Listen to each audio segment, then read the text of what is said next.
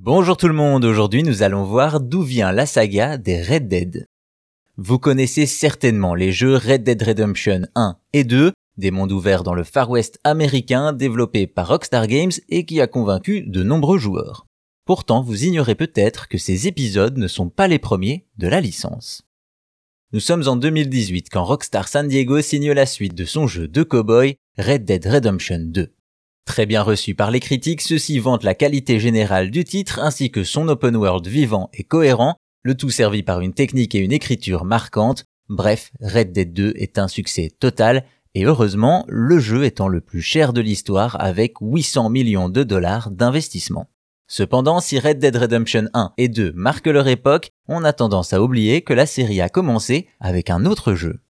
En réalité, pour revenir à la genèse de la licence, il faut remonter en 85 sur borne d'arcade avec le jeu Gunsmoke. Développé par Capcom, il s'agit d'un shoot'em up vertical dans un décor de western avec un cowboy comme protagoniste. Bien entendu, là il n'y a pas de vrai lien avec la licence Red Dead, mais ça va venir. En effet, au début des années 2000, on retrouve Capcom qui, inspiré par sa licence d'antan Gunsmoke, annonce un jeu d'action-aventure à l'ambiance western, Red Dead Revolver. L'entreprise japonaise confie alors le projet aux Angel Studios.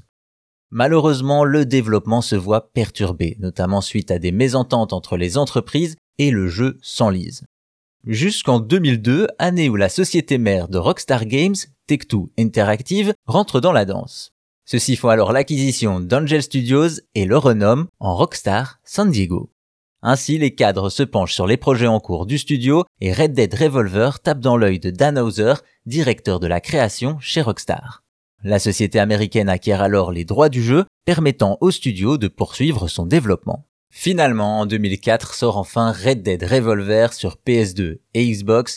Il ne s'agit pas d'un monde ouvert mais d'une aventure linéaire qui se différencie par un ton moins sérieux que le reste de la saga.